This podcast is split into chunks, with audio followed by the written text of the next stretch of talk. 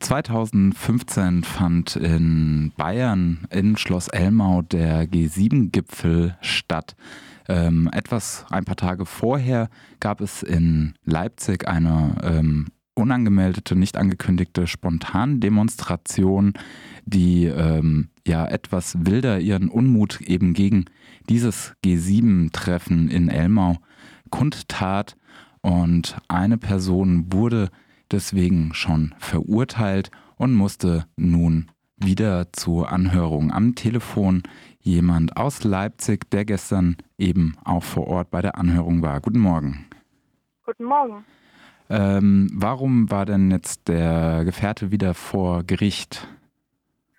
Also es ist so, dass die Person bereits verurteilt wurde zu einer ähm, Freiheitsstrafe auf Bewährung und in dem Zuge der Ermittlungen gegen diese Spontandemonstration aber der Genosse die einzige Person war, die identifiziert werden konnte von den Behörden und ähm, die, die Behörden weiterhin versucht hatten herauszufinden, wer die Leute sind, die diese Spontandemonstration organisiert und daran teilgenommen haben, da dort auch verschiedene Straftaten vorgeworfen werden. Und so gab es im letzten Sommer, ziemlich genau vor einem Jahr, schon eine Anhörung gegen den verurteilten Genossen als Zeugen von der Staatsanwaltschaft, was mit einem Ordnungsgeld auch sanktioniert wurde, weil er dort nichts ausgesagt hat. Also er wurde dort auch befragt, wer der noch dort teilgenommen hat. Und nun als letztes Mittel nochmal eine zeugenschaftliche Anhörung vom Ermittlungsrichter. Das heißt was? Das heißt, dass ähm, die zuständige Staatsanwaltschaft und der Richter für politische Straftaten in Leipzig eben weiterhin versucht zu gucken, wer die Teilnehmerinnen dieser Spontandemonstration gewesen sind und den Genossen befragt haben, wer dort auch teilgenommen hat. Also es eigentlich um darum geht, weitere Leute ausfindig zu machen. Und mit dieser richterlichen Anhörung jetzt aber die letzte Möglichkeit, getan wurde, den Genossen zu verhören. Also nach der ermittlungsrichterlichen Anhörung gibt es jetzt kein Mittel mehr, in dem er irgendwie vernommen werden kann. Die Anhörung war jetzt am 25.05. aufgerufen. Aufgerufen wurde auch zu einer Kundgebung eben vor dem Amtsgericht. Wie lief die denn ab? Genau, wir haben eine Kundgebung veranstaltet vom Amtsgericht, um den Genossen eben zu begleiten, wenn er zu der Anhörung erscheint. Es war klar, dass er dorthin erscheint, weil er sonst zwangsmäßig vorgeführt werden würde ähm, und es nicht abzuwenden ist. Bei der Kundgebung waren ungefähr 80 Leute. Es gab eine kleine spontane Zubringer-Demo zu der Kundgebung. Ähm, ansonsten hat es ungefähr so, diese Kundgebung hat ungefähr eine Stunde gedauert. Am Anfang war die Polizei sehr zurückhaltend und ähm, als dann aber immer mehr Leute kamen, haben sie sich ausgewechselt, die Streifenpolizei gegen so Bereitschaftspolizei und auch mit sehr viel Bann in der Hinterhand aufgefahren. Und ähm, man hat schon deutlich gemerkt, dass sie da irgendwie dann ein bisschen besorgt werden oder so, was noch passiert. Und als der Genosse dann wieder herauskam, wurde auch als ein Grund gegen die ähm, verhängte Boy, also gegen die das Verhängen von Beugehaft eben angeführt, dass diese Kundgebung vor dem Amtsgericht wohl Eindruck gemacht hat auf die Behörden und sie es als zu riskant einordnen, jemanden in die Haft zu stecken, wenn dort schon sich so viele Leute versammelt haben. Jetzt sind wir ja schon ein bisschen bei den Ergebnissen der Anhörung. Wie lief denn die Anhörung insgesamt ab? Und äh, jetzt haben wir schon gehört, der Genosse kommt eben nicht in Beugehaft. Ähm, was kam jetzt bei der Anhörung so weiter raus? Genau, also bei so einer ähm, Anhörung vor dem Ermittlungsrichter oder auch vor der Staatsanwaltschaft ist es nicht so wie bei einem öffentlichen Gerichtsprozess, dass dort auch Zuschauerinnen dabei sein können, sondern es ist nur der zu vernehmende Zeuge anwesend, dann noch ein Rechtsbeistand, soweit die Person das möchte. Das war am Montag auch der Fall. Und dann eben der Ermittlungsrichter und der Staatsanwaltschaft. Also diese vier Personen waren dort im Raum. Weitere Leute sind da nicht zugelassen. Und dann ähm, wurde der Genosse nochmal befragt, ob er irgendwelche Sachen zur ähm, Tat noch aussagen möchte, irgendwelche Infos, die er den Behörden nicht gegeben hat, ob er die noch rausdrücken möchte, ähm, worauf er sehr schnell gesagt hat, dass er ähm, keine Aussage machen wird.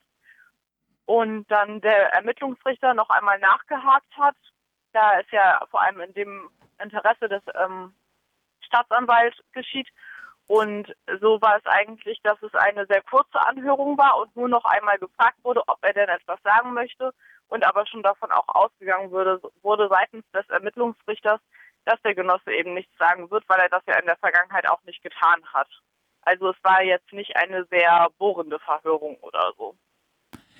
In der Pressemitteilung, die ihr rausgegeben habt, ähm, gibt es mehrere Gründe, warum äh, auch der Richter eben keine Beugehaft angeordnet hat. Jetzt haben wir schon gehört, einer der Gründe war unter anderem die Demonstration vor dem Amtsgericht. Was hat denn der Richter denn noch so an, angeführt?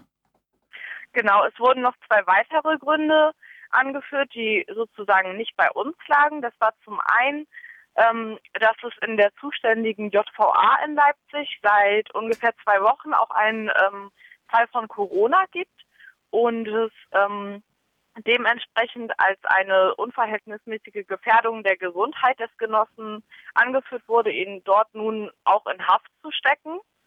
Ähm, und zum anderen war der ähm, angeführte Grund, warum keine Beugehaft verhangen wurde, dass ja diese Verhörung wegen dem Vorwurf des Landfriedensbruchs stattfindet und ähm, Landfriedensbruch nach fünf Jahren verjährt, also am 5.6.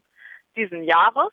Und ähm, insofern einfach die Zeit, in die dann der Genosse in Haft sitzen würde, das wäre nur knapp zwei Wochen gewesen, ähm, auch ohnehin zu nur sehr wenig Ermittlungsergebnissen geführt hätte, nach Aussage der, ähm, des Ermittlungsrichters, da ja schon in den letzten fünf Jahren keine Ermittlungsergebnisse vorgetragen werden konnten und somit es auch aus Perspektive des Gerichts Quatsch gewesen wäre, nun auf die letzten zehn Tage nochmal jemanden in Haft zu stecken, um etwas zu herauszupressen, was ohnehin nicht geschehen wird.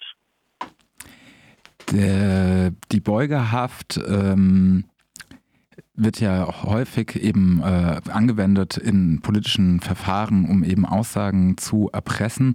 Ist das äh, denn üblich, dass es in Leipzig häufiger dazu kommt oder wie äh, schätzt ihr das ein oder werd, äh, schätzt ihr das ein, dass es nun eben diese Androhungen gab gegen den Genossen? Also wir sind uns noch sehr unsicher, da das jetzt der erste Fall ist, wo überhaupt ähm, eine Person so hartnäckig vernommen wurde, trotz mehrfacher Aussageverweigerung. In der Vergangenheit war es schon so, dass es leider sehr häufig gewirkt hat, dass Leute in Anbetracht von drohenden Haftstrafen dann doch auch Aussagen gemacht haben, weil sie dachten, sie können damit diese Haftstrafen abwehren.